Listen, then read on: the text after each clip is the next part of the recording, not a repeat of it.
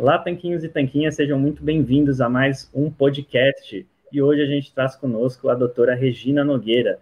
Tudo bem, Regina?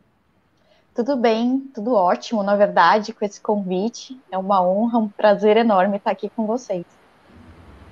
Legal, é muito bom tê-la conosco também. Já faz um tempinho que a gente se segue lá pelo Instagram, né? E agora falando aqui ao vivo, uma conversa muito mais pessoal. E, Regina, para começar, começa contando para a gente um pouquinho sobre a sua história com a medicina, de onde surgiu esse interesse e também de onde surgiu o interesse por uma alimentação mais comida de verdade, low carb, que é o que você também fala nas mídias sociais.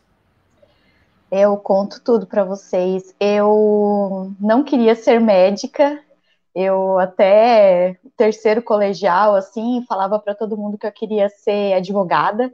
Inclusive eu andava com livro de direito civil para cima e para baixo, li o livro. Então estava tudo meio certo para encaminhar para esse lado, né? É, mas por, né, por coisas do destino, no terceiro colegial eu acabei mudando de ideia ali. Eu acho que principalmente porque a medicina me parecia mais desafiadora, sabe? Me parecia que era uma coisa que talvez me estimulasse mais, me desafiasse mais. Meus pais são médicos também, meu pai e minha mãe são pediatras. Eles não queriam que eu seguisse a carreira da medicina, né? É porque é uma vida um pouquinho puxada, eles já sabiam como era. Mas no final eu acabei é, entrando por essa, por esse lado aí das ciências biológicas. Não me arrependo, é claro que não, né? É, talvez faria algumas coisas diferentes hoje em dia, sabendo o que eu sei hoje, mas não me arrependo. Foi a carreira que me trouxe até aqui, me trouxe muitas coisas boas, né? A chance de poder tocar a vida de muitas pessoas, é, agora eu me sinto cada vez mais próxima das pessoas, né? Exercendo a medicina de uma maneira um pouquinho mais diferente. É a carreira também que me trouxe para perto do meu marido, né? Que também é médico, meu colega. Então, foi assim que eu acabei parando na medicina, acho que para me desafiar, né? É, e a Regininha sempre foi é, uma menina assim com alguns probleminhas de saúde, né? É, nunca fui uma criança muito doente, mas é, quando eu entrei na faculdade, eu já estava com sobrepeso, liberando a obesidade. Os meus anos de cursinho ali, que eu acabei fazendo dois anos de cursinho, trouxeram ali o, o, um peso do conhecimento, mais um peso é, físico mesmo. E eu já lidava com problemas de peso desde o finzinho da minha infância ali, é, quando eu tinha acho que sete ou oito anos, eu comecei a engordar e fiquei assim, é, acima do peso até mais de 20 anos ali, é, depois que eu entrei na faculdade e alguns anos depois. Então, essa parte, né, da obesidade, da doença crônica, sempre foi uma coisa que esteve perto de mim, né? Então, indiretamente, sempre foi um interesse meu, porque é lógico, né, que eu me incomodava, como a maioria das pessoas acima do peso e que carregam aí uma doença crônica se preocupam, mas é, na hora de escolher a minha especialidade, não, não foi por esse, por esse caminho que eu fui, eu acabei optando pela anestesia. Também não queria anestesia até o, o último minuto ali para escolha. É, a minha opção primária ali era nefrologia, mas acabei mudando de caminho ali no último minuto e também não me arrependo, né? É uma especialidade muito bonita, é um cuidar da vida ali é, num limite, né? Muito interessante. E foi assim que eu acabei na anestesiologia, que também aí me deu é, o contato com o meu marido, que é anestesiologista também. E estava exercendo aí anestesiologia por alguns anos, eu tenho de formada médica 15 anos, né, e desde então exercendo a anestesiologia e me relacionando com os pacientes e, e vendo cada vez as pessoas mais doentes, né? É, isso é uma coisa que nesses últimos 10 anos eu tenho certeza que se você perguntar para qualquer colega meu, ele vai dizer isso. É, é, incrível como as pessoas estão cada vez mais doentes, como as pessoas estão é, sendo diagnosticadas com doenças cada vez mais cedo, tomando uma série de medicamentos cada vez mais cedo.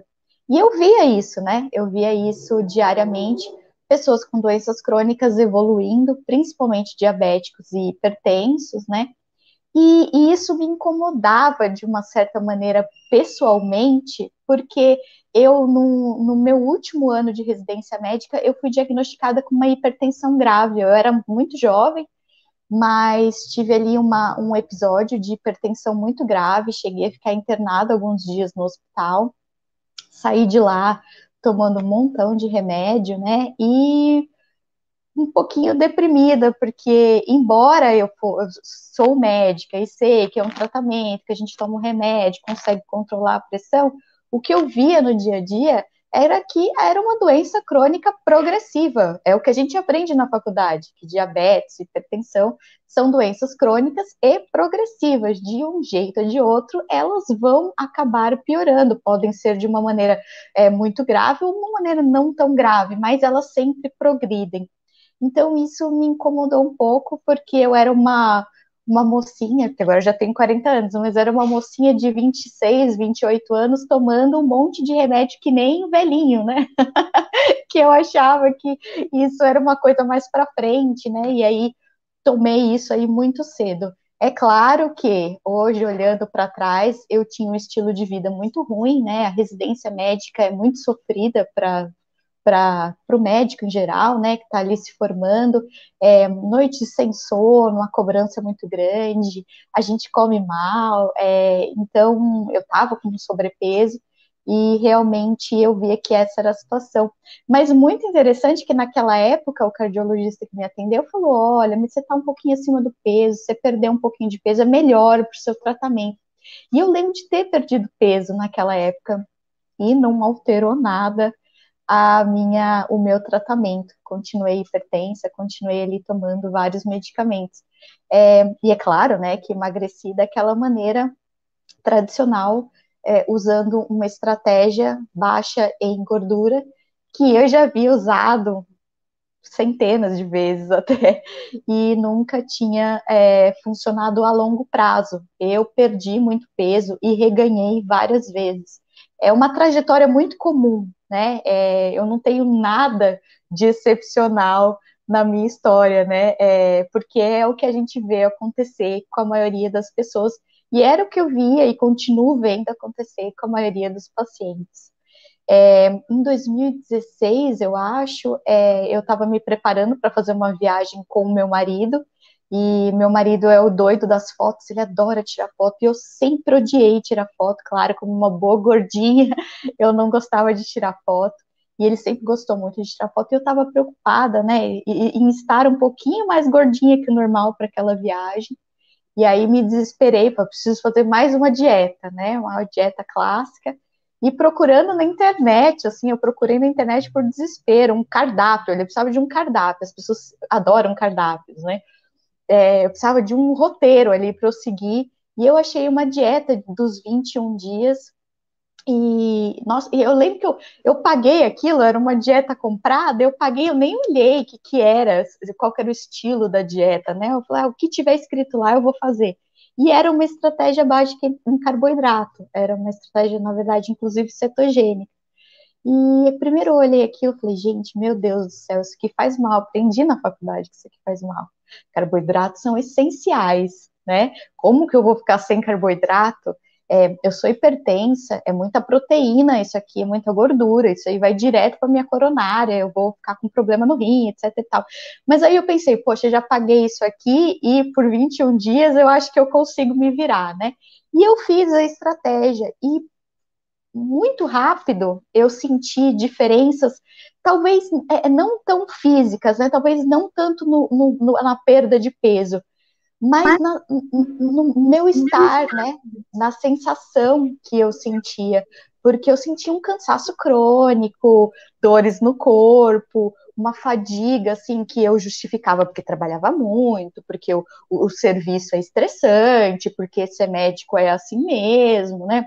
Então, mas logo mudando a alimentação, eu senti esse ânimo, né? Essa diferença na pessoa que vivia dentro da minha cabeça, né? A pessoa que vivia dentro da minha cabeça parece que parecia que tinha mudado. Eu sentia, comecei a voltar a sentir ânimo para treinar, para fazer coisas diferentes. E aí por, fiz essa estratégia, depois viajei, quando voltei, continuei, né? Porque a gente sempre vai para viagem, engorda um pouquinho, continuei, e logo as pessoas começaram a perceber que eu estava diferente, né? E me perguntaram o que eu estava fazendo.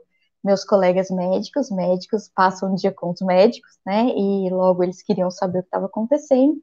E eu falei, falei, oi, gente, eu tô fazendo a dieta da proteína, né? Porque era assim que a gente, né, é, taxava, né, a, a, estratégia. Aí todo mundo, pelo amor de Deus, Regina, mas você tem pressão alta, isso vai, vai acabar com o seu rim, é, vai acabar com a sua coronária, isso aí vai fazer mal para sua pressão, é muito sal, né, porque a gente é, é orienta essa reposição de sal, né, vai, isso aí vai fazer mal. E eu fiquei com aquilo na cabeça, falei, gente, como que uma coisa que tá me fazendo tão bem, eu tô me sentindo bem, eu tô perdendo peso, eu tô me relacionando melhor com a comida, eu consigo parar de comer e parar de pensar em comer mais, né? Porque eu sempre tive esse problema também de, de ter pouco controle sobre certos tipos de comida, de alimento. E eu preciso é, entender porque que isso que faz tão mal está me fazendo tão bem. E eu acabei é, me dedicando a estudar a estratégia. Acabei descobrindo o blog do Solto, claro, né? E junto mais outras várias pessoas que já falavam sobre isso, inclusive vocês. Eu sigo vocês há muito tempo com esse meu perfil, com esse meu perfil profissional, né? Já há menos tempo, porque ele foi criado mais recentemente mas há muito tempo eu sigo vocês lá, tipo, completamente anônima. Já usei muito material de vocês, já é, peguei muito cardápio, muita receita. Então, pessoas como vocês é, fomentaram essa minha, essa minha curiosidade e a minha vontade de estudar. E aí eu acabei é, investindo nisso, né? Porque por, por interesse pessoal, hein, gente? Primeiro foi foi o, o, puro egoísmo. Eu queria saber se aquilo ia fazer mal para mim, né? É, e, e, aí vi que a estratégia não era deletéria, e muito pelo contrário, né? Não era só uma dieta para perder peso, era um tratamento de saúde. Comecei a descobrir todos os benefícios de saúde que vinham junto com uma alimentação limpa, né? Que na verdade do que a gente fala é isso, né? É uma alimentação limpa que limpa nossa mente, limpa nosso corpo e nos leva a mudar outros hábitos que também estão bem deturpados. E eu senti é, a necessidade de falar sobre isso e de que outras pessoas entendessem isso e, e tivessem a liberdade de praticar esse tipo de alimentação sem terrorismo nutricional, né? Porque eu sofri esse terrorismo dos meus colegas, sofri da minha formação, porque eu me formei acreditando que comer muita proteína ia lesar os rins, embora isso não esteja escrito em nenhum livro, mas isso é uma besteira passada, né? Uma coisa repetida várias vezes a gente assimila aquilo. Então eu me vi na obrigação de dar esse conforto para pessoas que querem tentar mudar a sua alimentação, o seu estilo de vida, sem o terrorismo, sem ouvir de ah, isso vai acabar com você, isso faz mal, você não pode fazer isso. E aí acabei fazendo alguns cursos. Eu fiz o curso de formação de tratamento para tratamento de doenças crônicas da Noakes Foundation, que é, é coordenada pelo professor Tim Noakes, que é uma das os exponentes aí na estratégia baixa em carboidrato. E hoje em dia eu divulgo aí, né, é, todo essa, esse conhecimento. Na verdade, é, na verdade, essa verdade, né, sobre alimentação baixa em carboidrato, porque as pessoas tenham mais conforto e tenham uma outra estratégia para tentarem ter uma saúde diferente, também um peso diferente, uma cabeça diferente. E esse é o resumo da Regina. Fantástico, Regina. A gente fica bem feliz de saber a sua história, tanto pela transformação pessoal, né? É, tá, até por a gente ter passado por isso, a gente sabe como é poderoso a gente ensinar para as pessoas e poder falar com elas estando, tendo estado onde elas estiveram, nessa luta, nessa dúvida, aquelas, aqueles medos, será que isso faz mal? Será que vai funcionar? Será que vai funcionar para mim? Porque vejo uhum. todo mundo tem acontece, mas eu não sei se vou. E também gostei de saber que você acompanha a gente faz tempo, né? Acompanha nossos materiais e tudo. É bem bacana. Sempre que vem alguém aqui no podcast conta que acompanhou a gente e tal, a gente fica muito honrado de poder ajudar a distribuir esse conhecimento, né? O conhecimento muitas vezes já existe, só que ele não é bem difundido. Então, uhum. Você, a gente, enfim, tantas outras pessoas e profissionais fazem um bom trabalho nisso. E interessante essa jornada toda. É interessante também porque a gente sempre vê benefícios ocultos surgirem desse processo, né? Então, muitas vezes as pessoas querem só emagrecer por estética mesmo. Esse era o meu caso, né? Eu sofria muito com peso, era uma questão que influenciava bastante em autoestima. E como benefício, eu descobri que minhas idas ao banheiro ficaram mais regulares, que era uma coisa que eu tinha problemas antes. É, por exemplo, refluxo ou queimação, nunca mais tive. É fantástico isso. E um benefício que a gente queria abordar aqui nessa, nessa conversa de hoje é sobre a questão das dores articulares, né? A gente sabe que você já viu, já falou um pouquinho sobre isso no seu perfil, que a gente tem é, evidências nesse sentido também. Conta um pouquinho para a gente o que, que tem a ver a alimentação com a articulação. Para muitas pessoas parecem coisas bem desconexas, né? E na verdade outras pessoas têm até um outro medo de que, puxa, com tanta restrição, será que não vai piorar? Então, acho que são bons pontos de partida para você poder apresentar um pouquinho para a gente sobre isso. É muito legal falar sobre isso. É, eu vou falar aqui de uma maneira assim genérica, é, não é minha especialidade, vou entrar um pouquinho no, na, no, no, lado da reumatologia, da ortopedia, mas é muito importante que as pessoas entendam é, onde, aonde eu quero chegar, né? queixa de dor articular, rigidez articular, é uma das coisas mais comuns que a gente tem hoje em dia. E isso eu vejo diariamente com os pacientes, né, que se queixam, ai, doutor, meu joelho, ai, meu punho, ai, meu tornozelo, né? São queixas muito comuns. E a gente, como médico, a gente é formado a procurar um diagnóstico atrelado a um tratamento. A gente, infelizmente, mesmo sem perceber, a gente pensa ao contrário. A gente pensa no tratamento primeiro e procura a doença através do tratamento. O que eu quero dizer com isso? Uma, uma senhora, eu vou usar, eu vou usar o, o, o exemplo mais clássico, né? Uma senhora com sobrepeso, hipertensa, diabética, que está com uma dor no joelho, uma dor no punho, ela procura um ortopedista, que, que ele vai fazer? Ele vai pedir um exame de imagem, né? Uma dor no punho. Ah, provavelmente é síndrome do túnel do carpo, porque é muito comum em pessoas mais velhas. A dona Maria lava ali a louça, tal. E aí ele acha uma alteração, vamos supor que ele ache sim uma alteração, e indique um tratamento para a dona Maria. E é muito capaz que ela seja submetida talvez a um tratamento clínico ou talvez até um tratamento cirúrgico, mas que as queixas delas, dela continuem. Isso é muito comum, eu vejo isso muito acontecer. Pacientes que vêm, ai, doutor, eu tenho uma dor no joelho, ah, não sei quanto tempo, o ortopedista olhou, falou que é o menisco, falou que é isso. Gente, até pode ser, eu não estou criticando o diagnóstico, até pode ser. Mas a pessoa vai fazer o procedimento, ela vai lá fazer a artroscopia de joelho dela esperando melhorar, porque ela acredita que aquela é a causa única, né?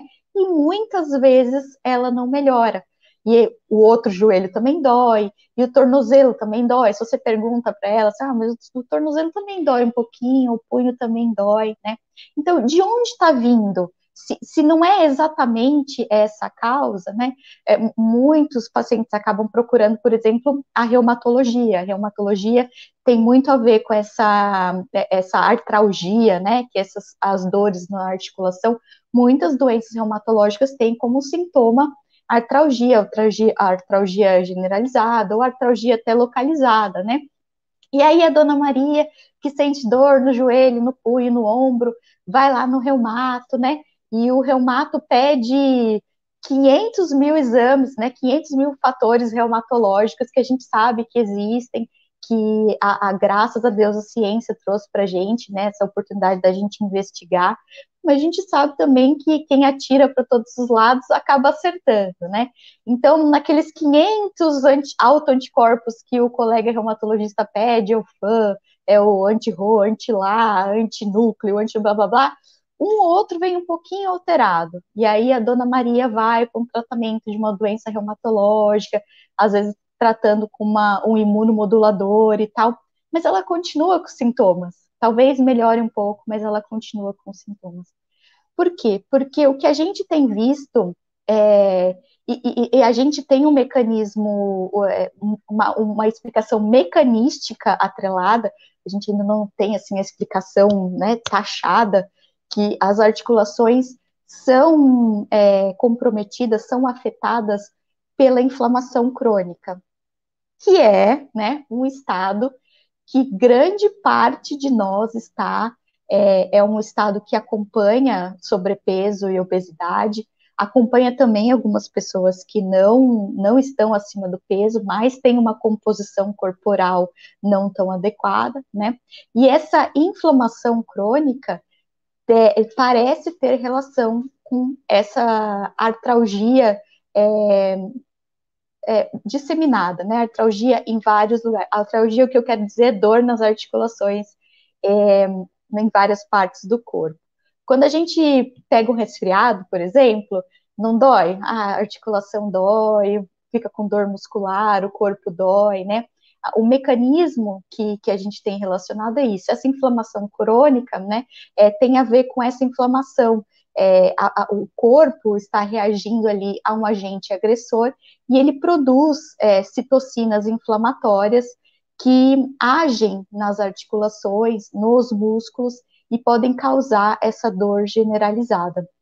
É, principalmente na, na, dor muscular, parece que está relacionada à interleucina 6, mas não importa. O que importa é que é um, um, um sintoma comum, né, que é, que é relatado em pessoas que a gente vê com um padrão, um padrão de síndrome metabólica, que é uma, um, uma situação que a gente sabe que existe uma inflamação crônica, e nós temos é, visto isso na ciência ainda tem pouco relatado. A gente tem relatado um estudo, um ensaio clínico, se eu não me engano, com artrite de joelho especificamente, é, comparando dois grupos, né, um grupo com dieta tradicional e um grupo com uma dieta baixa em carboidratos, com é, melhoras muito interessantes, né, muito, importantes no grupo da estratégia baixa em carboidrato, mas é, como ciência ali é, bem feita e bem aplicada, a gente não pode abrir isso e falar assim, ah, não, então serve para todas as artrites, né, para tudo, não. Mas a gente vê na prática clínica isso acontecer. E como é uma, uma estratégia, né, é, sem dolo, comer comida de verdade não vai te fazer mal, né, muito pelo contrário, eu vejo como uma, uma coisa que deve ser oferecida e deve ser explicada a todo paciente que vem com esse tipo de queixa. Antes da gente é, fazer com que ele acredite que existe uma outra causa ali, uma causa reumatológica, uma causa ortopédica, que pode existir, eu não estou negando isso, pode existir uma doença reumatológica, ele pode existir uma doença ortopédica ali, mas que provavelmente a principal causa é o estilo de vida e principalmente o estilo alimentar, que está causando uma agressão crônica, uma agressão é, crônica e, e, e, meio que é, é, indolente ali, não é uma inflamação que é como a gente sente quando está gripado, né? Mas é uma inflamação indolente que fica ali e que pode ser parte dessa, desse comprometimento nas dores musculares disseminadas, nas dores articulares, principalmente de joelho e punho, né? É, e principalmente a ingestão de ultraprocessados está intimamente ligada ao desencadeamento dessa, dessa inflamação crônica. Então, se você tem esses sintomas, né, é, eu creio que você precisa investigar, é claro, exames e, e, exames de imagem laboratorial, mas você precisa ser orientado a mudar a sua estratégia alimentar e seus hábitos de vida, porque muito provavelmente isso pode trazer muitas muita melhora para você, até reversão total. E se for o caso de você ter uma doença reumatológica ou ter uma doença ortopédica, é, isso vai fazer uma parte de, de uma coisa que vai potencializar o seu tratamento. Então é muito importante isso. Excelente, Regina. E acho que como a maioria das intervenções médicas, de medicamentos, alimentação, a gente sempre tem que medir o risco e retorno né, das intervenções. E no caso de uma mudança alimentar, como você falou, o risco é zero, ou praticamente zero, né? A pessoa corre o risco de emagrecer, melhorar os exames sanguíneos, triglicérides, colesterol, e ainda melhorar o, a questão das dores articulares. E é bem diferente, muitas vezes, como você falou, né? Os médicos já vão direto tentando achar alguma causa para entrar com medicamento, só que o medicamento geralmente tem muito mais efeitos colaterais. E não é que não é que o medicamento nunca vai ser importante, não, ele é importante em alguns casos, mas tem na questão do risco retorno, com certeza a primeira intervenção a se fazer seria a melhora na alimentação, né? Até porque ela pode ajudar, pode ser um tratamento adjuvante quando você entra com a medicação para potencializar. Isso sem falar que geralmente quem é uma pessoa muito inflamada, uma pessoa mais velha muito inflamada, muitas vezes está acima do peso, né? E estar acima do peso não colabora com as articulações, especialmente do joelho e do tornozelo, que eu acho que é onde as pessoas mais velhas geralmente reclamam, né? Inclusive minhas duas avós reclamam de dores nas pernas, especialmente joelho e tornozelo. E faz anos que eu falo que precisa melhorar a alimentação, mas né, nem sempre santo de casa faz milagre. Continua Sei como é. então, basicamente, é, uma das causas de, dos, das dores nas juntas seria, então, a, a, inflamação crônica causada pela alta ingestão, aí, principalmente de comidas superprocessadas e carboidratos refinados, e poss uma possível solução é melhorar a alimentação. E quando você fala comidas ultraprocessadas, você está se referindo exatamente a quais alimentos, para quem pode ter ficado com dúvida nesse ponto. É, os ultraprocessados, né, a gente é, consegue resumir, assim, quando, quando alguém me perguntar, ah, mas como que eu vou saber o que, que é ultraprocessado? E eu sempre falo, é só você olhar os pr três primeiros ingredientes. Se for farinha de trigo, açúcar e óleo vegetal, é ultraprocessado. Gente, todos os ultraprocessados, não importa, vocês já perceberam? Não importa se é biscoito, se é salgado, se é doce, se é bolo, se é, se é creme de não sei o que, se é sorvete. Os primeiros ingredientes sempre são açúcar, óleo vegetal e farinha de trigo. É, é muito incrível isso, né? É, é muito triste, na verdade. Então, a gente sabe, o açúcar, é, a gente já tem, já vem tendo algumas algumas ações, né, de conscientização é, em relação ao alto consumo de açúcar. Para o açúcar, eu sinto que a gente está evoluindo um pouquinho, a gente já tem até é, algumas campanhas do governo, né, sobre o açúcar e a ingestão muito alta de açúcar. Essa quantidade absurda de açúcar que a gente vem consumindo é uma coisa muito recente, na história da humanidade, né? É, até 100 anos atrás a gente não consumia açúcar dessa maneira, tanto açúcar escondido, né? É, antigamente era o açúcar que ia lá, né, no suco, açúcar. Agora a gente tem muito açúcar escondido, coisas que vão mais açúcar do que a gente imagina, principalmente refrigerante, sucos, né? Sucos naturais, que integrais, que são vendidos como coisas saudáveis. Isso a gente tem tido muita. É, as pessoas têm demonstrado isso. No Instagram, toda hora você vê alguém mostrando quanto de açúcar tem na Coca-Cola, quanto de açúcar tem no todinho, né? Quanto de açúcar tem no seu suco de caixinha. Então, qualquer coisa que tem açúcar é um alimento inflamatório, e isso a gente já sabe. É, a farinha de trigo, né? A farinha de trigo é uma coisa que eu sinto que as pessoas têm muita. É, ficam com muita reticência, né? Porque a farinha de trigo e o pão nosso de cada dia, né? Que está nas nossas orações e que é consumido desde a época de Jesus e como que eu vou viver sem meu pãozinho, né? É, mas a nossa farinha, a gente sabe que é uma farinha que é muito diferente, né, do que do que Jesus consumia ali. A gente tem uma farinha aí que foi muito manipulada.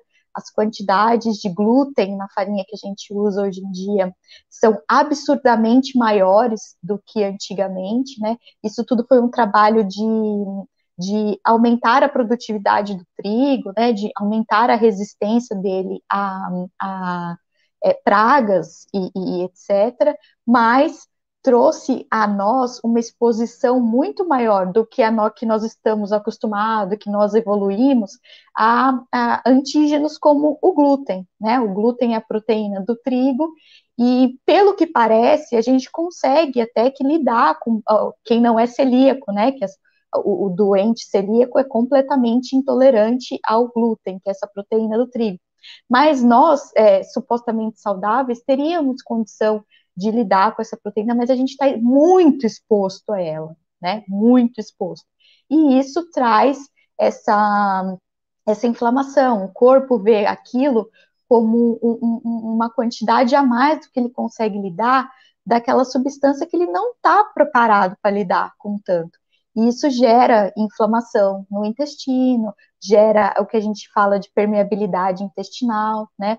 Nosso intestino acaba perdendo a capacidade de é, filtrar ali o que tem que passar e o que não pode passar, né? Isso eu sempre falo para os meus pacientes: nosso intestino é como se fosse um filtro de café. Ele não pode deixar passar o pó, mas tem que deixar passar o café, certo? Senão nós não, não tomamos café. Quando a gente perde a permeabilidade do intestino, é como se o nosso filtro furasse, então acaba passando pole, acaba passando antígenos que não precisavam, que não poderiam, na verdade, e acabam gerando essa inflamação crônica aí. É, e a nossa exposição ao trigo é muito grande, que nem eu falei, ultraprocessados, quase todos têm o trigo. E os óleos vegetais também tem, tem entrado nessa discussão, né? É, a gente tem um pouquinho de divergência aí, mas de, do ponto de vista observacional, né, o, o, óleo vegetal também é uma coisa muito recente na nossa história, né? O óleo vegetal antigamente era usado como combustível, a gente não comia óleo vegetal, a gente usava para queimar, né, para fazer máquinas rodarem, para é, lubrificar máquinas. E a introdução do óleo vegetal na alimentação humana é um grande, uma grande experiência que não teve ensaio clínico randomizado antes, né? A gente simplesmente, ah, isso aqui dá para comer, vamos comer e tá bom, né? E parece que também participa bastante, principalmente no metabolismo da nossa mitocôndria, que é a usina de energia né, do nosso corpo, da nossa célula, e gera também esse problema de, de energético e metabólico no nosso organismo. Então, o que é ultraprocessado? É o que tem açúcar, é o que tem farinha de trigo e é o que tem óleos vegetais.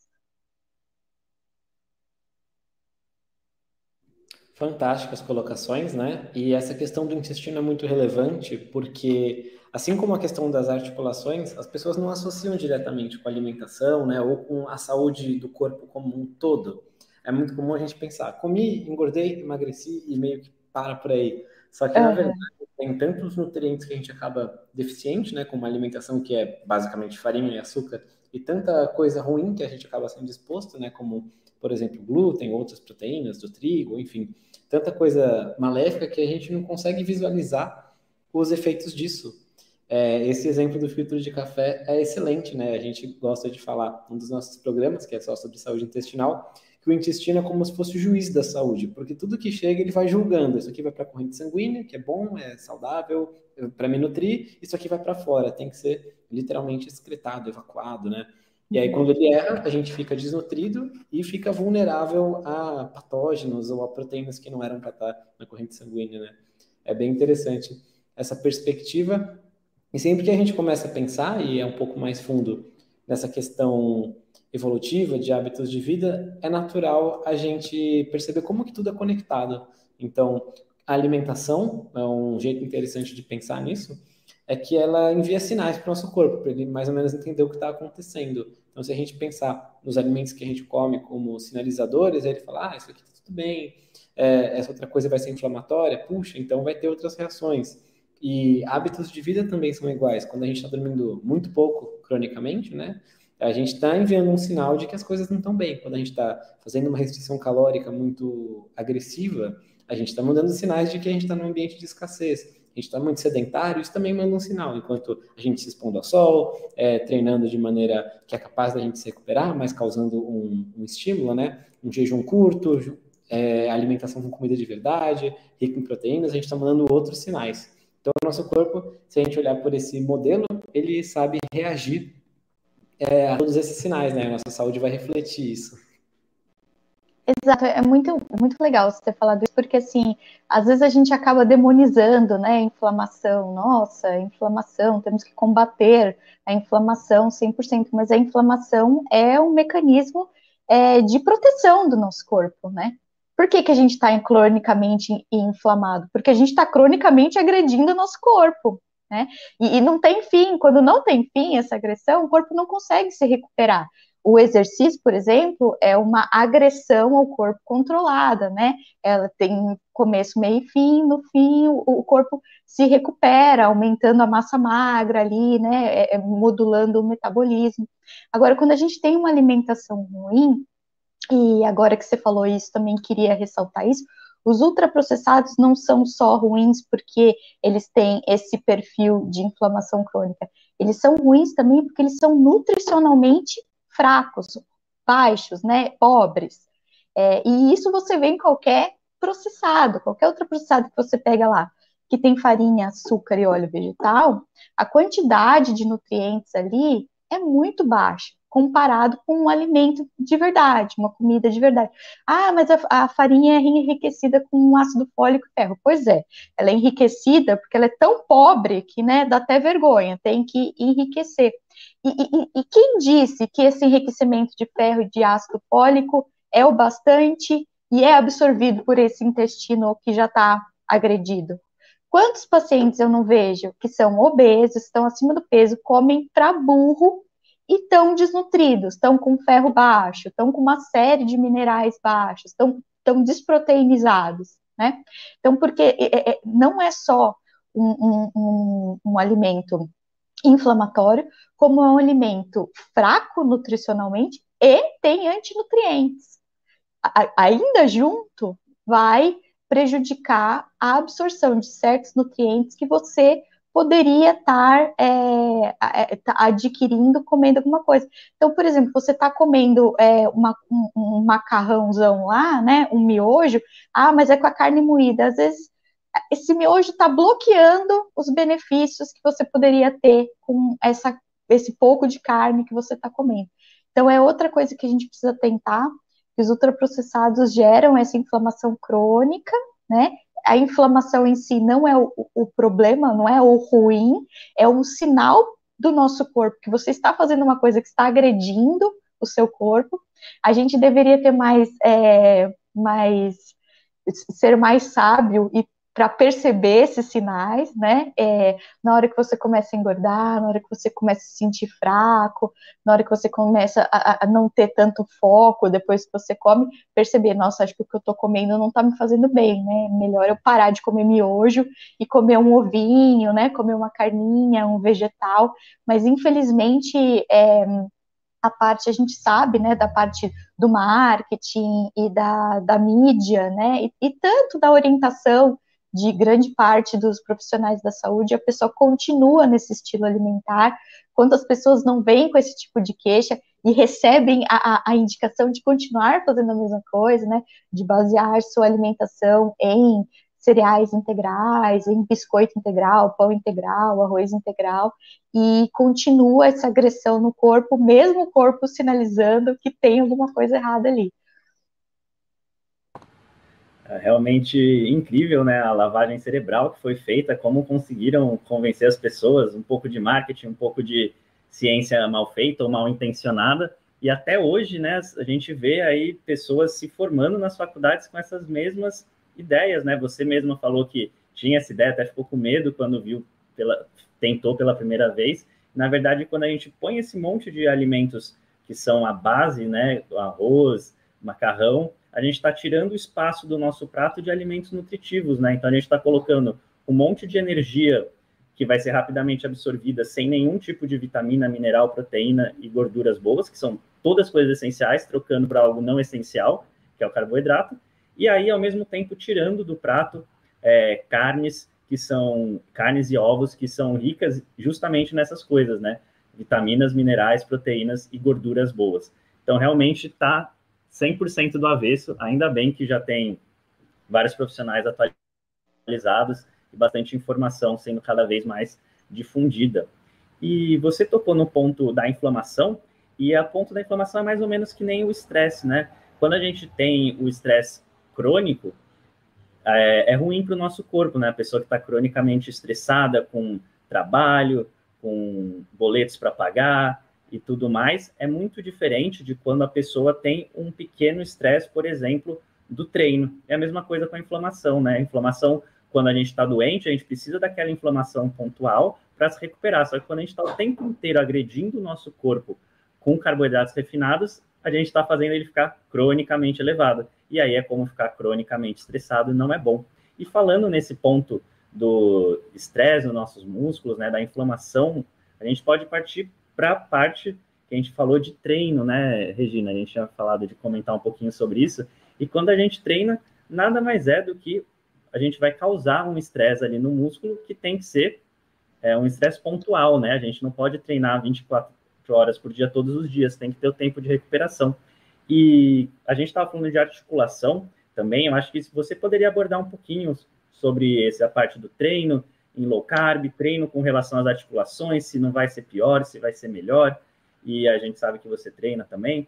Então, falar uma pincelada sobre essa questão de musculação, articulação e alimentação. É muito interessante isso, porque depois que eu comecei a estratégia e comecei a estudar e entendi que isso ia fazer bem para mim e, e, que eu poderia continuar, levar isso como uma, uma realidade, né? Um estilo de vida mesmo. É, eu senti, eu sempre corri, eu sempre eu fui gordinha que corria, sabe quando você sai no parque, você vê que tem um monte de gordinho correndo, a gente vê que não é o exercício que emagrece, né? E eu corria desde 2004, continuo correndo, mas depois que eu comecei a estratégia baixa em carboidrato, eu tive uma queda de, de rendimento, né? Aí eu pensei, olha, isso aqui é ótimo para mim, perdi peso e tal, mas para o esporte, acho que não, hein? Talvez tenha aí um problema.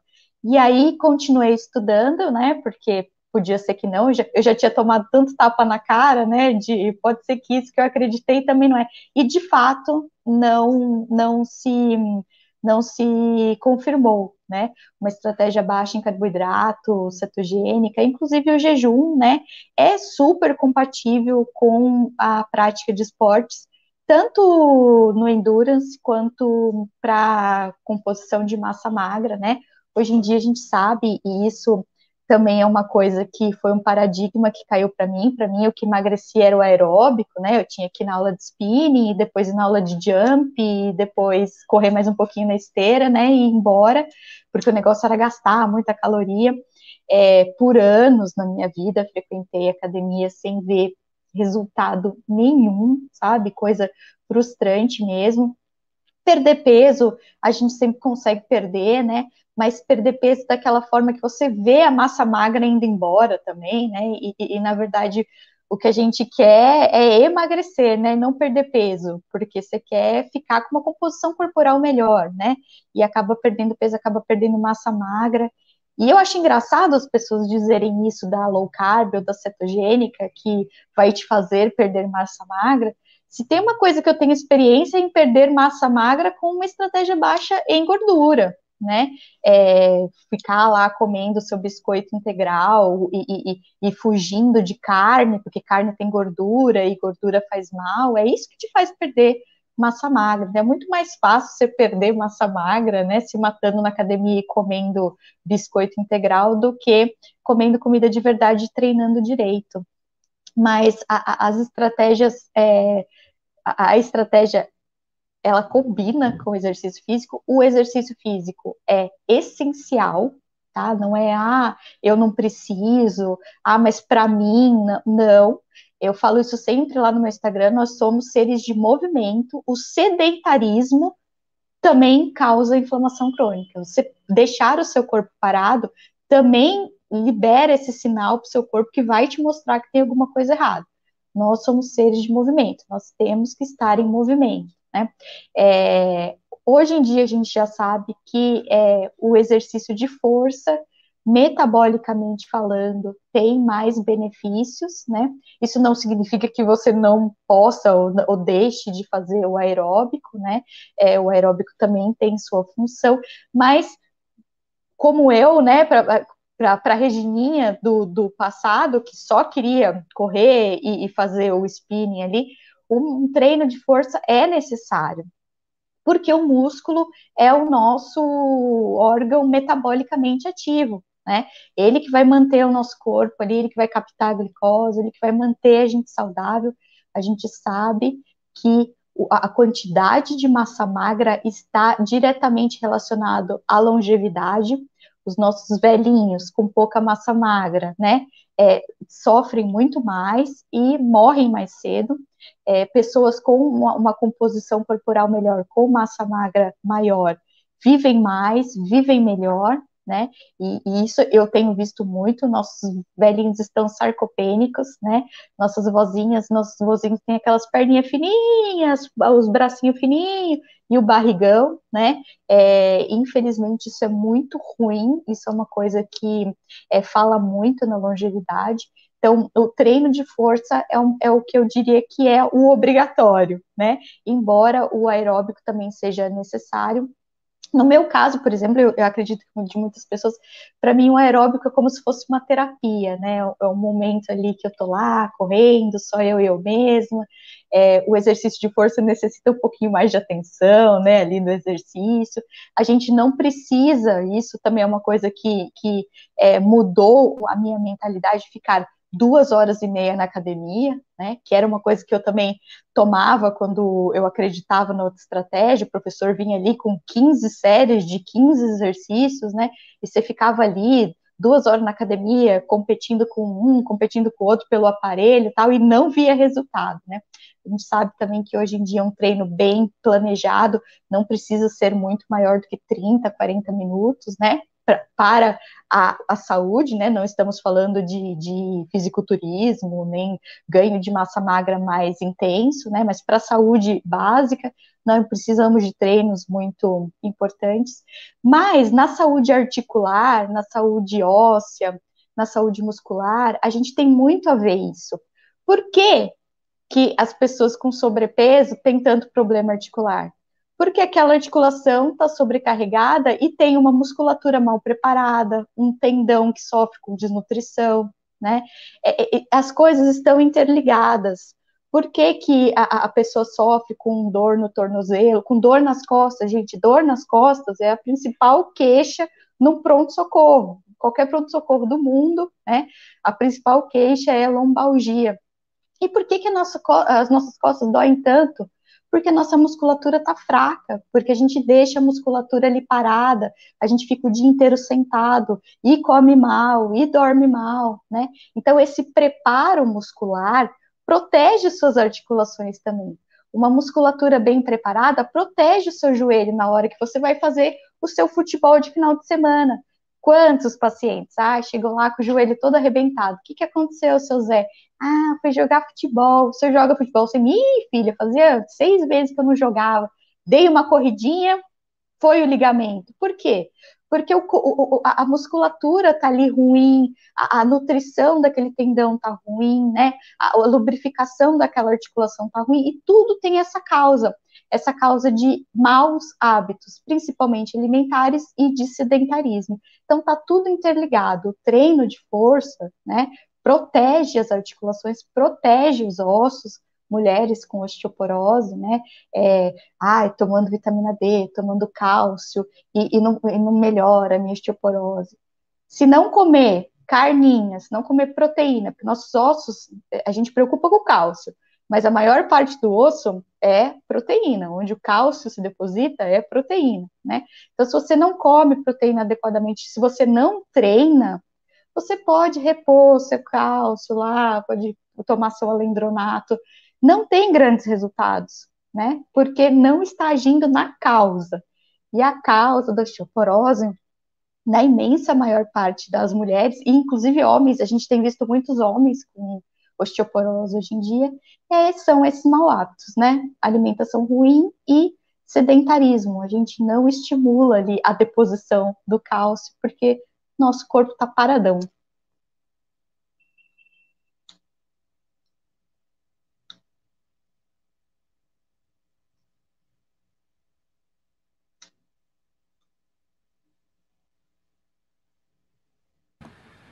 Perfeito, Regina, muito bom. É, e usar os nossos músculos e nossos ossos evita que eles uh, sejam consumidos pelo tempo, digamos assim, e pelos maus hábitos, né?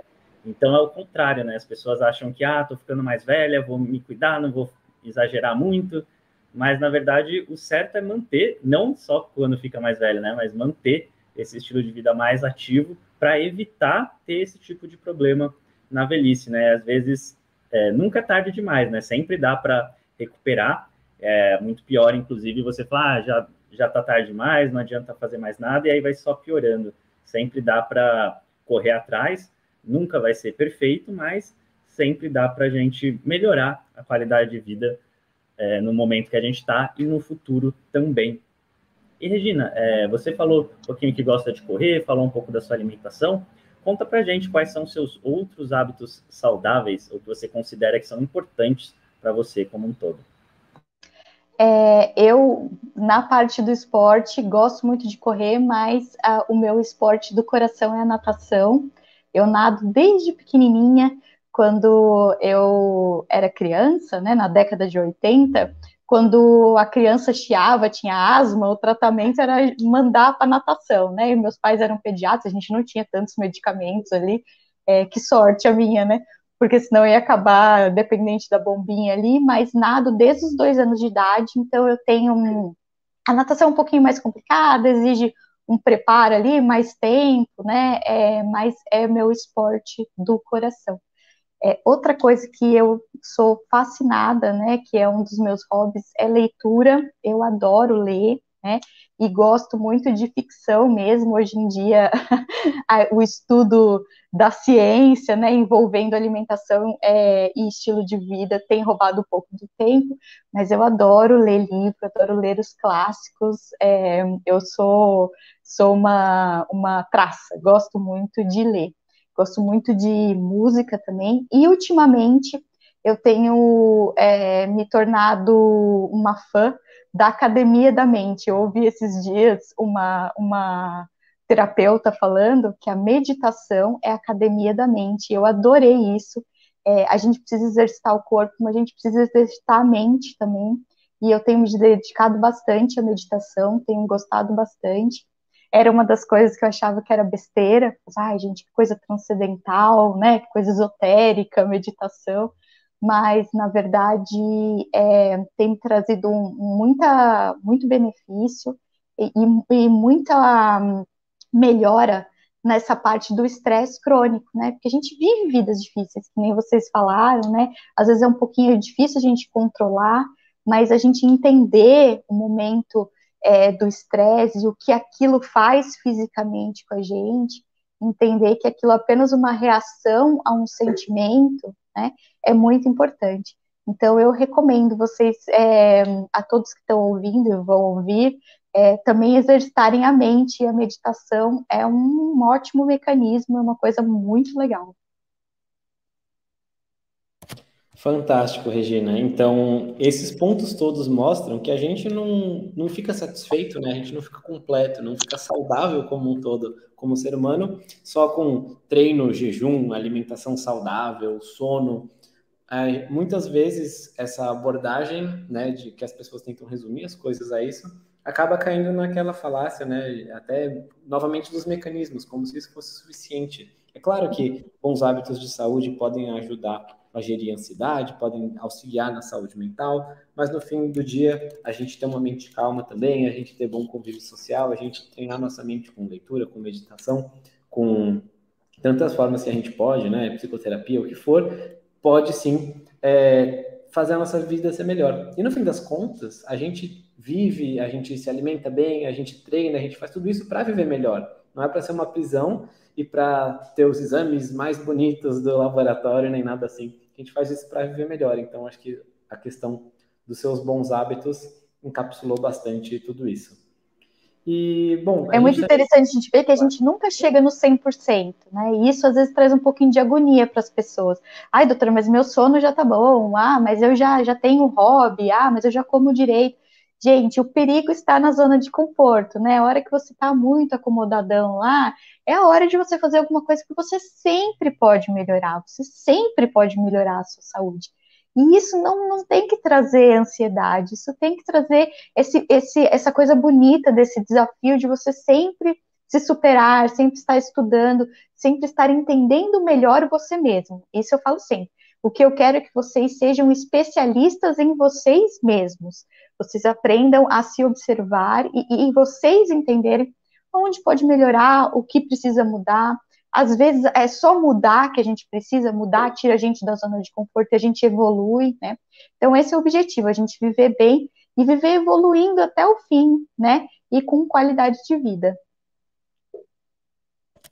Com certeza, com certeza. É, a gente obtém né, uma satisfação muito grande de superar desafios, chegar em novos níveis, e ao mesmo tempo tem um equilíbrio delicado entre ficar insatisfeito né, e, e buscar outras coisas e também nunca aproveitar. É, mas esse é assunto acho que para outro podcast, talvez numa outra oportunidade. Então, encerrando este podcast, no caso, eu queria saber se você tem uma mensagem final, algum recado que você gostaria de deixar para quem está nos ouvindo, antes da gente finalizar. E, além disso, queria agradecer você por estar aqui com a gente, fantástico. Eu queria agradecer demais o convite de vocês, é, dizer de novo que eu sou fã, acompanho o trabalho de vocês há muito tempo, é, acho muito importante é, disseminar é, essa, é, essas ideias nossas, e eu acho é importante a gente disseminar com linguagens diferentes, né? Porque falar, ah, mas já tem bastante gente falando disso, mas cada um fala com uma linguagem diferente, cada um chega em pessoas diferentes, né? E a minha mensagem é essa: eu quero chegar é, no máximo de gente que eu conseguir, e quero que essas pessoas se tornem mensageiras também porque é assim que a gente é, evolui. E eu acho, pessoalmente, eu acho que a nossa saúde física e mental é o maior presente que a gente tem, é a coisa que a gente mais deve investir, assim, porque traz tudo, saúde que interessa, o resto não tem preço, é bem isso mesmo, sabe? Porque hum, quando a gente cuida da gente, tudo de bom vem, as coisas vêm, é, é, as coisas fluem, né? Doente, com, forçando o seu corpo, é, judiando do seu corpo, coisas boas não vêm, sabe? E, e é, essa é a mensagem que eu quero passar. Se priorize, se priorize sempre, busque o seu melhor sempre, que quando você é o seu melhor, você é melhor para todo mundo. Você é melhor para os seus filhos, você é melhor para o seu marido, você é melhor para o seu emprego, você é melhor para tudo. Você consegue é, mostrar, florescer quem você é em todos os aspectos. Então, se priorizem e se cuidem, gente, por favor. Não quero encontrar com vocês no hospital, quero encontrar com vocês no, nos chats, nos grupos, ao vivo, né? Não quero ver vocês lá comigo. Não quero que vocês sejam meus pacientes. É, é esquisito falar isso, né? Eu sou a doutora Regina e eu não quero que você seja meu paciente. Incrível, Regina. Ótima mensagem final. É, ótima entrevista também, gostamos muito. Muito obrigado novamente pela sua presença. A Patrícia está acompanhando a gente aqui também, falou que gostou demais, obrigada. Então, brigadão por ter participado aqui com a gente, Regina. Obrigada, gente. Boa noite para vocês. Prazer de novo. Continuem o trabalho incrível de vocês. Valeu, Regina. Até uma próxima. E também agradecer os tanquinhos e tanquinhas que nos escutaram até aqui. Obrigado por sua audiência. A gente solta podcasts novos todas as segundas-feiras. Estamos por todos os players do mercado. É só ir lá e procurar por podcast do Senhor Tanquinho que você encontra a gente. Então, até um próximo episódio e um forte abraço.